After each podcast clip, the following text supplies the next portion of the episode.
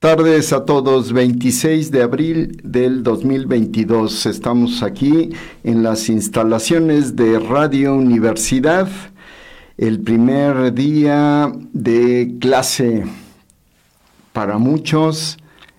Eh, algunos empezaron ayer ya en, en modalidad presencial algunos se hicieron bolas, algunos no pudieron conectarse, algunos no llegaron, en fin, creo que hoy ya se regularizó eh, después de dos años y fracción que no teníamos eh, una interacción así completa, como siempre se había hecho con estudiantes en el salón, en los laboratorios.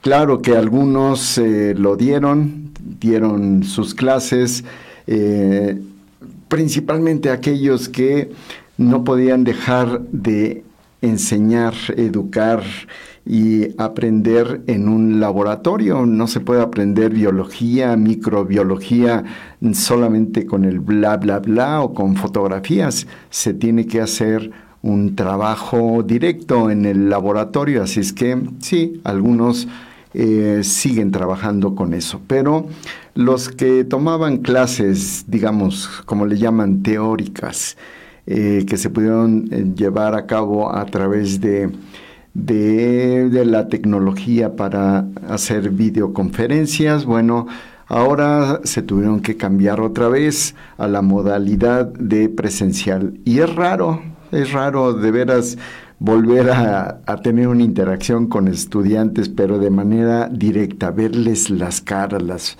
las facciones, los microgestos. Bueno, en fin, creo que es como volver a caminar. No es que, que se vaya a aprender a eso, es, es una, una, forma como de extraña de volver a interaccionar. Pero bien, me parece que, que todo va a funcionar bien y sobre todo con las buenas noticias que nos da la Secretaría de Salud aquí en México. A través del subsecretario de Salud, el doctor Hugo López Gatel, quien en este día, en la famosa mañanera, nos explicó algunos de los aspectos que tuvimos que pasar con estas olas que aparecieron desde 2000, finales del 2019, la ola, pero prácticamente fue un tsunami en el 2020, principios del 2020, cuando estábamos eh, desprevenidos, la mayoría de los países pero algunos, como nuestro país, que eh, los sistemas de salud los dejaron destrozados, otras otros, eh, autoridades, otros gobiernos, y que, bueno, pues es muy difícil levantar un sistema de salud apabullado desde hace 50, 40 años.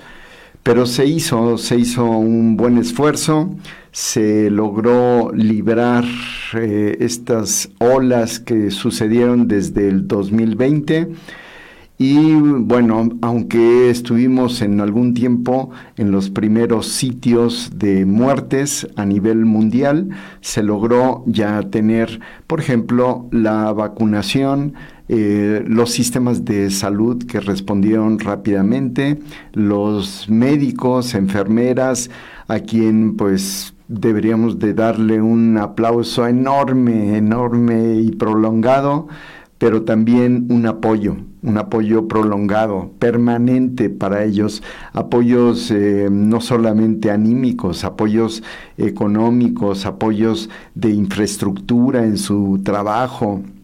Eh, ver este problema como un gran ejemplo para poder empezar a, echarle más ganas, echarle más coco, planear, eh, ejecutar algunas de las cosas que ya se tienen, pero que eh, se dejaron, se dejaban a la buena de, de, Dios, como dice mi abuela, y a ver quién lo resolvía. Se empezaron a quitar algunos algunos em, apoyos y después se empezó a, hacer como costumbre en los sexenios de que los sistemas de salud iban cayendo y cayendo y cayendo y los médicos tenían peores condiciones de trabajo, eh, médicos, enfermeros, enfermeras y de todo tipo tenían condiciones de trabajo bastante eh, malas, de tal forma que el servicio médico que teníamos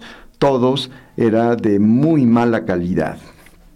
Aquellos que tenían que ir al seguro social, a alguna clínica em, en cualquier parte del país, lo pueden constatar y que pues, la atención no era del todo buena. No habrá que echarle del todo la culpa a los médicos. Los médicos tenían que cumplir eh, pues horas y horas de consulta y en condiciones no muy adecuadas. Ahora pues, tampoco las tienen adecuadas, pero al menos ya se tiene la intención de que deba de haber más hospitales, más apoyo a los médicos, más apoyo también a las escuelas, facultades de medicina, para que eh, salgan bien formados los médicos y especialistas sobre todo en diferentes ramas de que han estado descuidadas. Por ejemplo, la inmunología, la farmacología, la inmunofarmacología, en fin,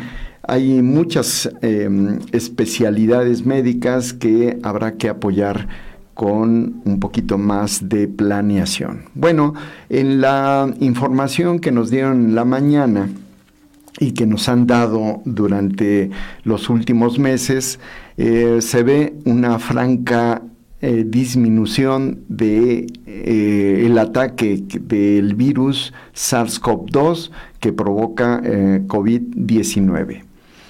Los hospitales ya no están llenos, las terapias intensivas ya básicamente no están recibiendo eh, pacientes eh, con COVID-19, las muertes han disminuido, no, del, no, al, no, no tenemos 0% de muertes, pero sí la disminución ha sido significativa y eso nos da mucha tranquilidad mucha tranquilidad para andar al aire libre, pues también con precauciones, por supuesto, pero ya no con ese temor que teníamos de juntarnos con algunas personas, tener eh, convivencias y demás. De acuerdo a la declaración del eh, subsecretario, la OMS está discutiendo en este momento las posibilidades que hay en cada uno de los países para que eh, se reduzcan las restricciones, por ejemplo, del uso de, tapaboca al aire libre o incluso este, en, algunos casos, en algunos países, que se pueda liberar esa, restricción que se tiene para espacios em, eh, espacios como algunas escuelas, eh, hospitales, eh, centros de convivencia, en fin, espacios que no estén al aire libre. Por lo pronto, lo que nos dice el secretario y subsecretario de salud, estas medidas no son parejas para todo, todo el mundo depende mucho de la velocidad a la cual se responda y parece que México tiene esa capacidad ya de responder rápidamente cuando haya, por ejemplo, una nueva ola que seguramente va a ocurrir en la temporada de invierno.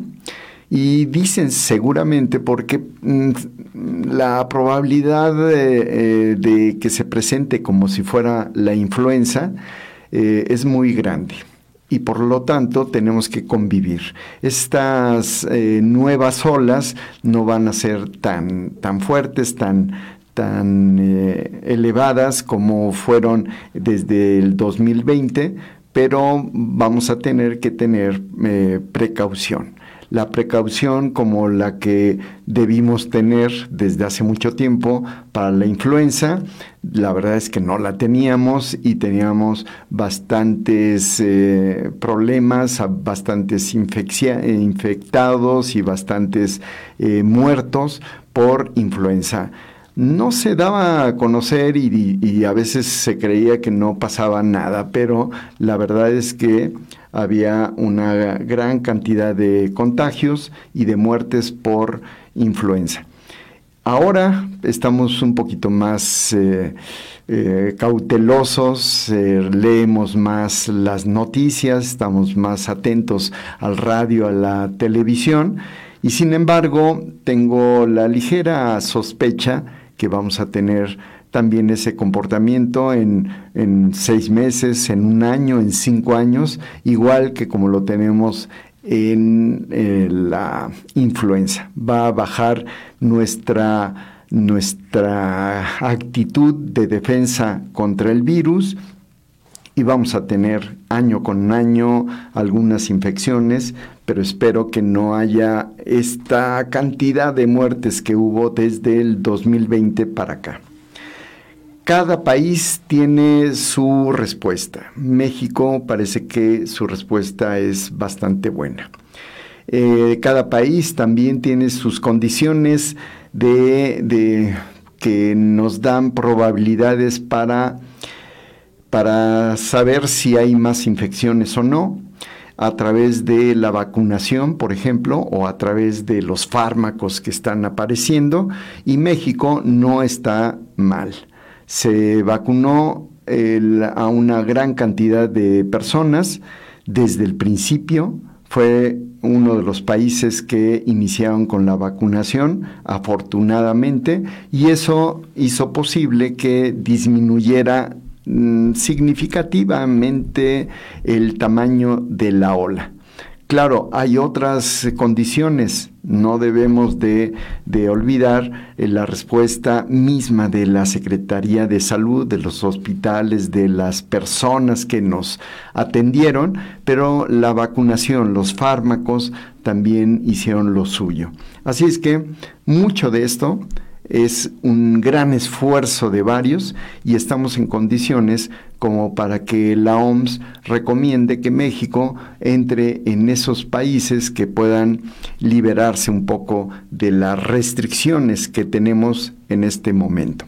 Pero claro, eh, yo llego a clase y doy eh, en el primer semestre pensamiento científico y entonces aproveché esta oportunidad para preguntarle a los estudiantes eh, qué pensaban un poquito de estas medidas. Por ejemplo, de que estuviéramos todavía con el tapabocas en ambientes libres, de, donde hay flujo de aire y demás.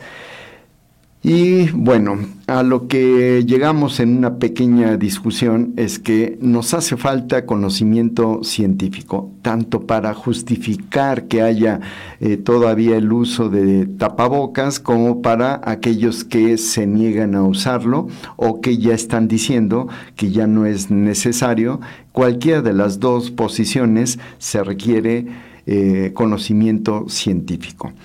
Eh, ¿Cómo se obtiene el conocimiento científico? Bueno, podemos preguntarle a una persona de ciencia, a una persona que conozca sobre este asunto. No cualquier persona que, diga que hace eh, investigación científica va a poder responder adecuadamente si su área de trabajo no es esta no es eh, la microbiología, la virología, em, la epidemiología. Trabajar con esto no cualquier persona lo hace. Así es que tenemos que preguntarle a expertos. No tenemos al alcance a algún experto, bueno, podemos leer artículos de investigación. Son muy complicados, tienen eh, lenguaje bastante difícil de entender y tendríamos que estudiar a lo mejor una carrera científica para entender todo esto.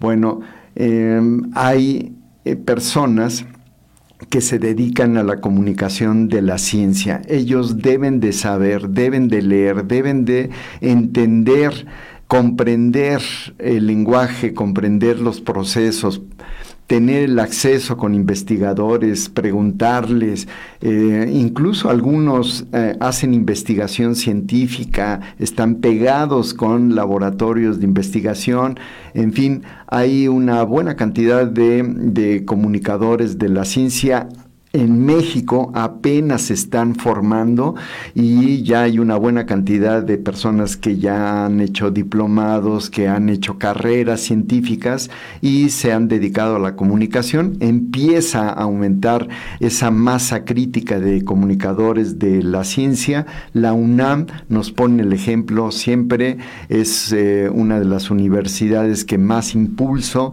le han dado a la comunicación de la ciencia. Y aquí en Querétaro tenemos varios divulgadores, tenemos eh, personas que eh, dan pláticas en el Gómez Morín, que organizan pláticas tanto en la UNAM como en la UAC. Y eh, aquí tenemos varios programas de radio, entre ellos este que están oyendo, que nos dedicamos también a la comunicación de la ciencia. Em, yo me atrevería a decir que todos los comunicadores de la ciencia aquí en Radio WAC eh, han estudiado profundamente temas de ciencia. Y aquí eh, particularmente eh, nos capacitamos para poder hablar sobre algunos temas que tienen que ver con COVID-19 o con el cerebro, con astronomía, en fin eh, aunque tenemos una gran variedad de temas, tenemos que ser profesionales al principio. Este es el, principio de una buena comunicación para que las personas se acerquen y nos pregunten sobre temas que sería difícil que se metieran porque no conocen el lenguaje o porque no conocen a investigadores eh, que les puedan preguntar. Bueno, aquí pueden ustedes preguntar en este tipo de programas y estamos comprometidos, todos los que hacemos este tipo de labores, a que si no sabemos, lo averiguamos. Nos ponemos a estudiar y le podemos preguntar a las personas que saben. Y cuando nos tocan en nuestra pata de palo, es decir, nuestro conocimiento, ese conocimiento que adquirimos en la universidad, bueno, pues qué mejor. Eh, estamos entonces al pendiente de este problema de COVID-19, estamos saliendo, pero no hay que bajar la guardia hay que seguir con las medidas de seguridad, pero sobre todo hay que entender por qué esas medidas de seguridad se mantienen o por qué las queremos dejar.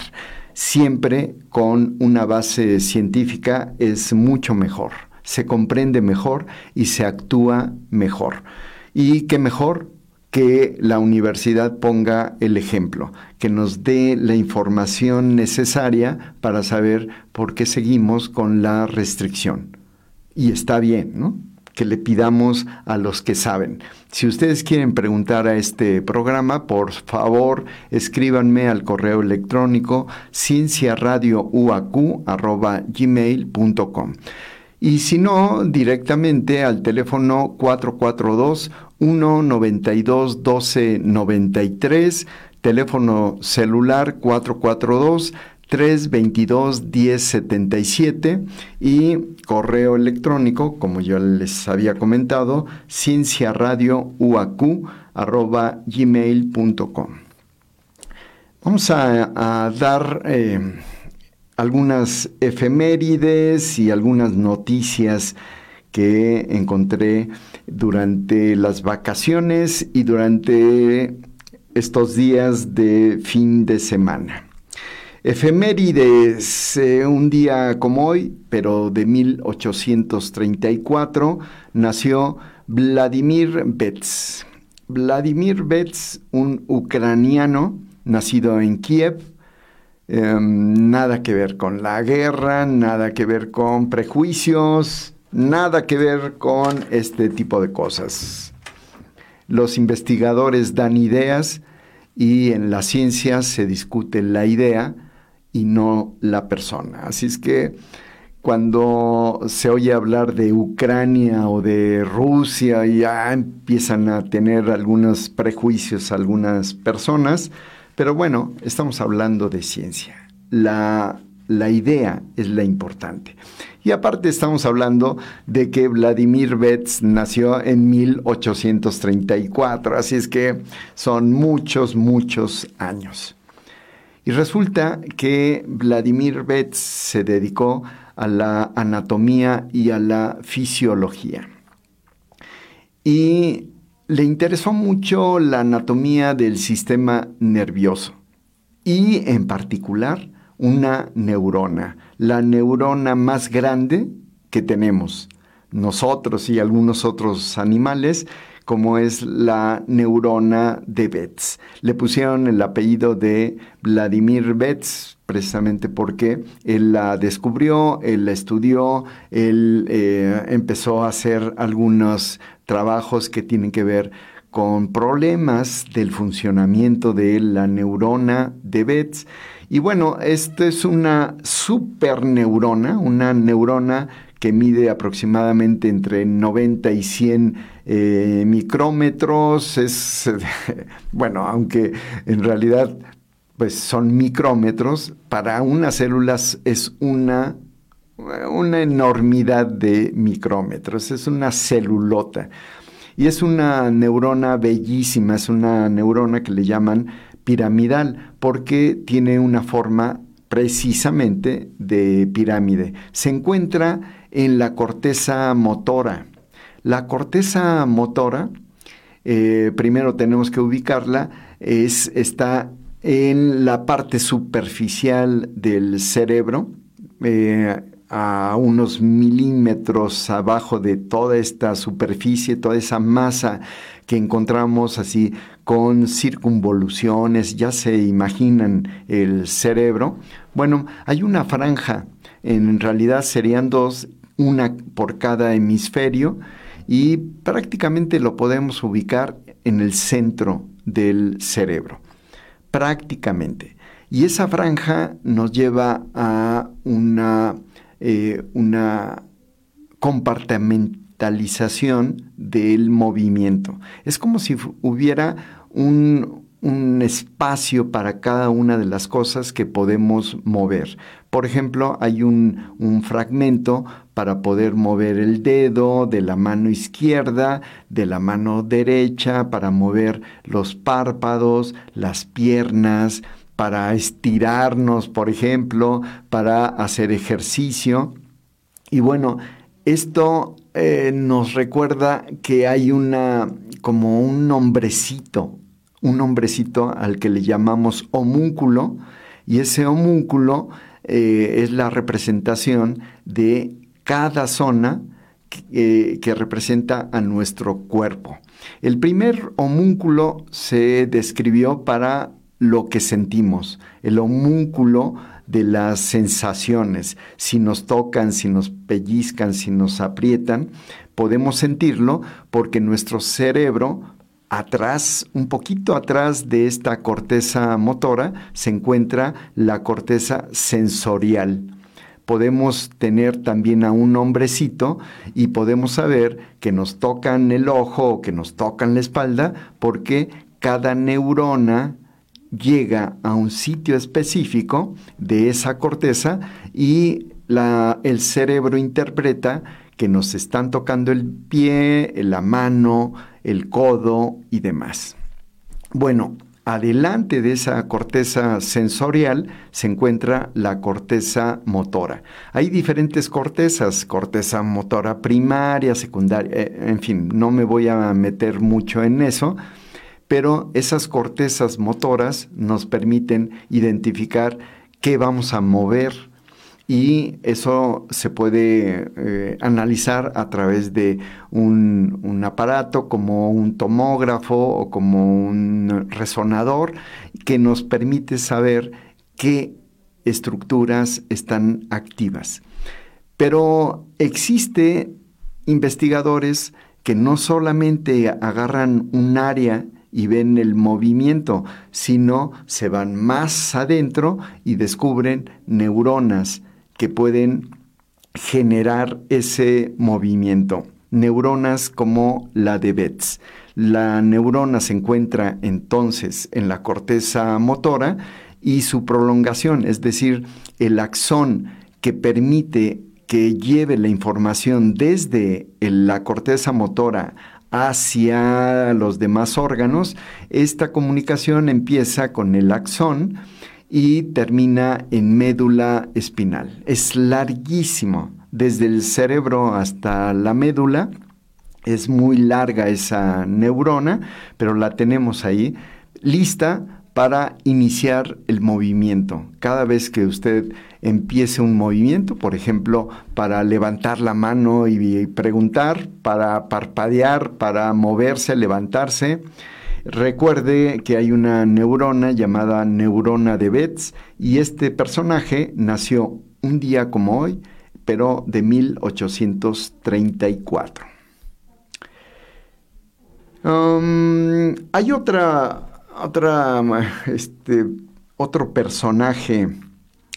Pero antes de eso, antes de que lleguemos a la pausa de la media hora, les recuerdo que este día, 26 de abril, eh, es el Día Internacional de la Recordación. Así dice la, la, la ONU, la recordación, pero yo, yo digo, es el Día Internacional para recordar el desastre de Chernóbil. Otra cosa que nos lleva a Ucrania, eh, pero recuerden ustedes que en 1986 eh, ocurrió un desastre ahí en Chernóbil. Chernóbil era una planta nuclear, eh, se producían pues, grandes cantidades de, uranio radioactivo que se iban degradando porque provocan eh, calentamiento del agua, generación de vapor, movimiento de turbinas y generación de energía eléctrica. A final de cuentas, eh, digamos que este es el paseo de una central nuclear, una central que genera electricidad a través de el, calentamiento del agua, pero es a través de la radioactividad. En fin, todo eso tiene que estar confinado porque si hay un problema eh, puede haber una explosión. Digamos, si explota una olla mm, con agua caliente, pues verán el desastre pero si explota algo caliente asociado con la radioactividad de una central, pues imaginarán ustedes que lo de menos es el agua caliente y el vapor. Entonces hubo una explosión en 1986. El, gobierno soviético en ese entonces ocultó eh, por meses y después por años eh, este desastre casi casi hasta después de cuatro años se dio a conocer que sí había un gran problema. En ese momento intervinieron varios países, pero justo cuando estaba el problema en 1986, pues se ocultó y se trató de minimizar, pero eh, prácticamente 8.4 millones de personas estuvieron expuestas. Algunas con quemaduras en ese momento, muerte en ese momento y otras pasados eh, algunas semanas, meses, hasta años, empezaron a ver eh, pues las consecuencias de este mal manejo de una central eh, nuclear. Y por supuesto, para que los rusos mantuvieran, los soviéticos más que los rusos, mantuvieran pues en secreto muchas de las cosas que querían mantener, pues no hubo ayuda de gobiernos de otros países y esto explotó. Mucho más allá de la explosión del el 86, explotó a otros niveles, a niveles políticos, a niveles eh, culturales, a nivel social y bueno, este, las consecuencias las vimos unos años después.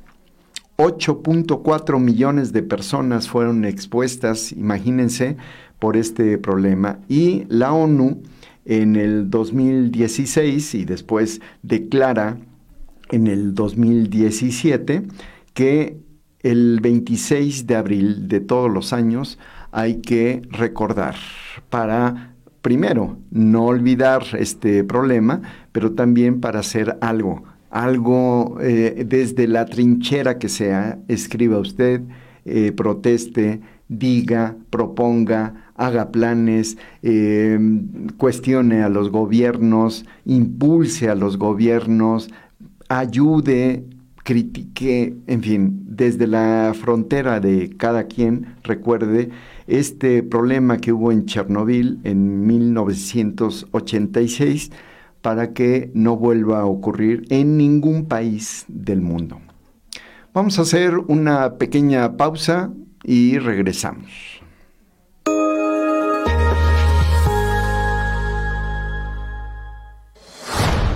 XHUAQ 89.5 FM Radio Universidad. Transmitiendo para ti las 24 horas del día. Estudios y oficinas. Centro Universitario, Cerro de las Campanas. Planta transmisora. Campus ex aeropuerto de la Universidad Autónoma de Querétaro. Carretera Chechimequilla sin número, Ejido Bolaños. Radio Universidad. Integrante del sistema de radio, televisión y cinematografía de la Universidad Autónoma de Querétaro. Radio Universidad. 89.5 FM. La cultura universal. Radio Universidad. Listo, regresamos. Eh, un saludo a Stephanie Minchini, gracias por eh, el manejo de los controles. Y también un saludo a la LOC que ya desde ahorita está dando lata para que se abra la puertita, pero, pero bueno, dentro de media hora más o menos si no es que me prolongo yo. ¿no? Y con la, con la bendición aquí de, de Stephanie me puedo prolongar. Bueno, Francisco Leopoldo Hernández Golzarri eh, dice, son muy alentadores los comentarios, eh, se refiere por supuesto a los comentarios de COVID-19. Sí, ojalá que tengamos ya, ya este eh, una preocupación menos, no, no separarnos de esta preocupación, como yo les decía, tenemos que seguir alertas, pero ya no preocupados porque venga una ola y nos ataque y nos arrastre, ¿no? Como lo hizo en el 2020. Tenemos eh, mejores respuestas, tenemos eh, pues mejores acciones, no son lo que quisiera uno tener en este momento, pero bueno, forma parte de esta comunicación de la ciencia. Nosotros tenemos la capacidad de organizarnos, estoy refiriéndome a los ciudadanos, eh, tenemos la capacidad de organizarnos y solicitar o presionar o integrarnos a cualquier em, eh, organismo, sociedad o lo que sea para poder apoyar, presionar o hacer algo porque esto no vuelva a ocurrir. No estoy diciendo que las pandemias ya no ocurran, no, sino que no nos agarren desprevenidos. Mejores escuelas, mejores facultades, mejores hospitales, mejores ciudadanos. La comunicación de la ciencia sirve también para eso. Muy bien, entonces seguimos con esto. Em, déjenme. Em, Arno Alan Pencias. Me parece que es una de las efemérides más importantes. A lo mejor me voy a entretener un poquito más. En parte porque es muy importante lo que hizo, pero también la otra cosa es que es una de las patas de palo que tengo. Me gusta el tema de la astronomía, de la radiación cósmica de microondas y en fin. Me gusta esa discusión, así es que Arno eh, Alan Pencias Nació el 26 de abril de 1933. Este personaje tuvo que basarse en estudios que eh, surgieron básicamente cuando él tenía 10 años. 10 años surgió una idea, una idea interesante que tenía que ver con algo que no sabían exactamente cómo nombrarlo, pero pues alguien se burló y dijo, pues vamos a ponerle Big Bang, algo parecido a eso. El Big Bang es una, una consecuencia de una forma de pensar de algunos, no todos comparten eso, pero que es la manera como se originó el universo, según algunos. O según dicen, la mayoría de los físicos eh, considera que esa es eh, la explicación más adecuada. Y hay algunos otros que dicen que no. Y entonces ahí se genera una discusión increíblemente interesante. Pero no me voy a meter a esa discusión, me voy a ir por el lado fácil de apoyar esa idea de que el Big Bang fue una de las de, de, la manera como podemos explicar el origen del universo.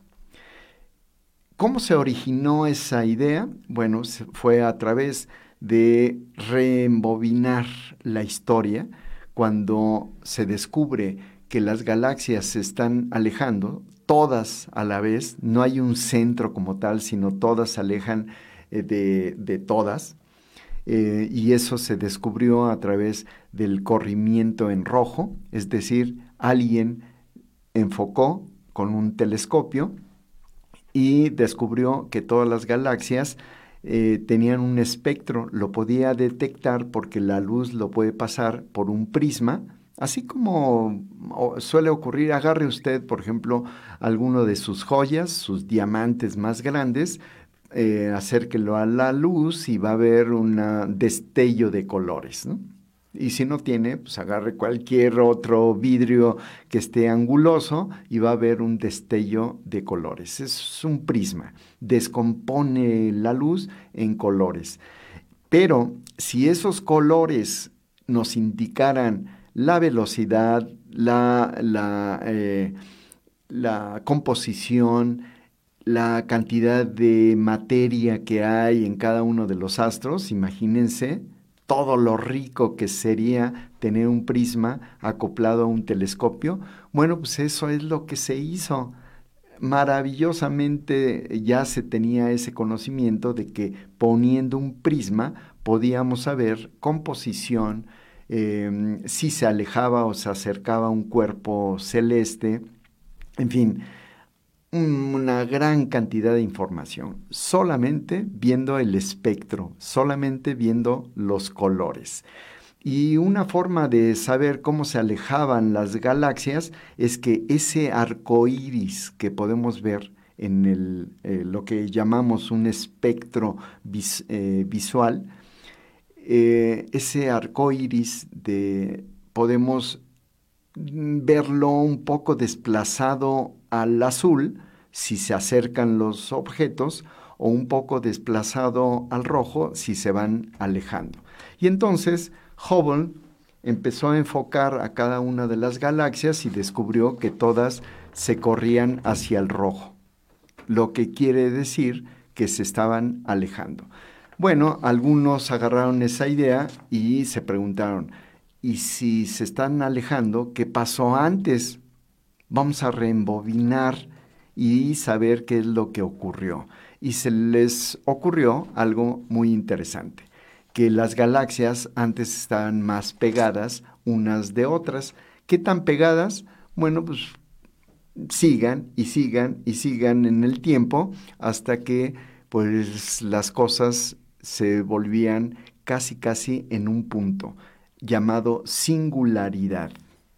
No quiero decir que ese punto era un punto en el espacio, no, es un poquito más complicado, ¿no? Dejémoslo así, porque eso no es el punto principal, pero a partir de una gran concentración de algo, este, se expandió el universo como si fuera una, una explosión, pero en realidad lo que estaba ocurriendo era la expansión rápida del universo, la expansión del espacio-tiempo, y eso es lo que llaman Big Bang. Bueno, eh, también alguien empezó a decir que si eso ocurría, tenía que haber rastros. Estos rastros se tenían que oír o se tenían que ver. Y lo pregunto porque son radiaciones y las radiaciones pueden ser como de ondas de radio o radiaciones un poquito más eh, pequeñas o un poquito más grandes, en fin, podíamos quizá oírlas o podíamos quizá sentirlas o quizá verlas. Y entonces los ingenieros que estaban trabajando en otras cosas, estaban trabajando para eh, la milicia, ya saben ustedes, la tecnología crece pero rapidísimo cuando hay guerra y algunos ingenieros estaban trabajando con, em, con el espectro, electromagnético, pero para detectar ondas de radio, para, pues, ya saben ustedes, localizar submarinos o localizar cualquier objeto. Bueno, como tenían una pelusa allí, un sonido o una visión medio rara que no podían quitar, creían que pues, eran pues algunas eh, cosas que existían en la Tierra o en el Sol y empezaron a mover sus, sus parabólicas y sus objetos y descubrieron que ese ruido estaba presente, no importa la hora, no importa el momento, no importa en qué condiciones, siempre estaba presente. Y resulta que analizando un poquito más, eran las famosas Em, radiación cósmica de fondo de microondas. Pero, ¿qué significaba eso? Una cosa es detectar, una cosa es describir y otra cosa es saber qué significa eso. Y Arno Alan Pencias fue el que explicó eso. Y esto es el remanente de la gran explosión. La gran explosión dejó un, digamos, como, como si fuera un gran sonido. Cuando estalla una bomba, tenemos durante algunos segundos, incluso hasta minutos, un resonador y se oye, ¿no? Y cada vez menos, cada vez menos, pero se alcanza a oír. Si en ese momento alguien aparece y dice, oigo algo ahí como medio raro en el fondo, y voy a ver qué significa hacia atrás, va a descubrir pues la explosión. Y lo que hizo Pencias precisamente fue eso, explicar que eso era el remanente de la gran explosión. Por eso es bonito recordar esto a Pencias, quien nació el 26 de abril de 1933. Diana Patricia Martínez Gutiérrez dice buenas tardes. Escribí al correo para solicitar la información de los antidepresivos y no me ha llegado. Hoy sí es un reclamo. Sí, Diana, este, las vacaciones de veras me, me tupieron duro en mi cerebro, así es que voy a revisar el correo y rapidísimo te mando este, este artículo. Y, mm, mm, y, una vez me enviaron unos artículos, pero esta vez no. Sí, sí, sí. Diana, en un momento te llegan esos artículos. Gracias. Em, vamos a, a, ver un artículo, una novedad que apareció en las vacaciones. La microbiota intestinal elige la dieta. ¿Cómo la ven?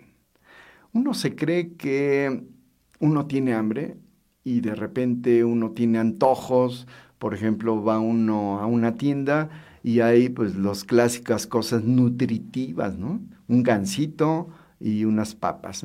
Lo salado, lo dulce y no sabe uno de qué tiene uno hambre. De algo nutritivo como un gansito o algo hipernutritivo como unas papas. Y entonces uno cree que uno está decidiendo y resulta que no es así. Uno cree que decide qué come, pero el que decide parece que es lo que le llamamos la microbiota. ¿Cómo la ven? Interesantísimo este artículo. Claro, algunos me van a decir, algunos que ya han leído, algunos que ya han eh, estado en programas anteriores, me han de decir, bueno, pues eso ya lo habías comentado, ¿no? Sí, lo hemos comentado desde hace años. Lo interesante en la ciencia es que una cosa es comentar y una cosa es describir y una cosa es decir, se me ocurrió esto y me parece que es una buena idea, muy interesante y demás, pero otra cosa es demostrarlo. Y la demostración, ese es el asunto importante en la investigación científica. Todos podemos hablar, ¿no? Bueno, algunos se pasan de la raya y hablan sin saber, ¿no? Ya estamos acostumbrados en las redes sociales, las personas que hablan, y no tienen ni gota de conocimiento, pero sí, como pueden hablar y como pueden escribir, lo hacen, ¿no? Y ahí tenemos a gente famosa que se mete en cosas que no tienen conocimiento y ahí están, ¿no? Creen que simplemente por ser famosos eh, les vamos a hacer caso y van a tener razón. Por favor, por favor, eh, la investigación científica tiene pues, su valor, ¿no? Los investigadores científicos pues se queman las pestañas, no es cualquier cosa. No, estoy defendiendo el trabajo de investigación científica y tenemos que consultarlos. Otra vez, si no podemos consultarlos, para eso son los comunicadores de la ciencia, que los van a invitar poco a poco a que se empiecen a acercar a los investigadores. e investigadores, si me están oyendo, también no se pasen de la raya, no solamente eh, den conferencias para su gremio, también por favor ábranse al público y den ustedes sus propias pláticas de divulgación. Imagínense tener un investigador de primer nivel que los tenemos aquí en Querétaro dando información de esos, pues imagínense. Bueno, pues resulta entonces que ya se tenía la información, pero no se tenía una prueba contundente. Se habían hecho investigaciones científicas y solamente se había alcanzado esas pruebas, pero en la mosquita esa que aparece cuando dejamos unos plátanos ahí a madurar, y esa mosquita llamada drosofila, esa es la que se había investigado y sí se sabía que su microbiota intestinal podía estar modificando la dieta que estuviera eh, eh, adquiriendo la mosca.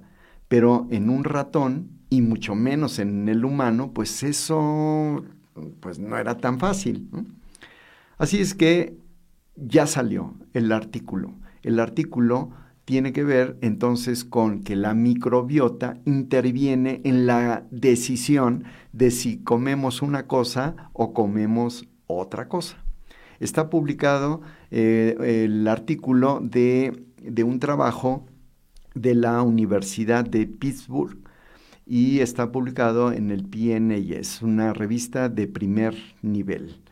Y es, eh, en este caso separan a varios grupos de animales y en cada uno de los grupos les dan eh, a escoger, les dan a elegir una dieta u otra. Pero les cambian la microbiota, es decir, toman animales que no tienen ningún microbio en el intestino, eso solamente lo pueden utilizar los que hacen investigación científica en laboratorios especializados en, lugares donde se mantienen a los animales en las mejores condiciones.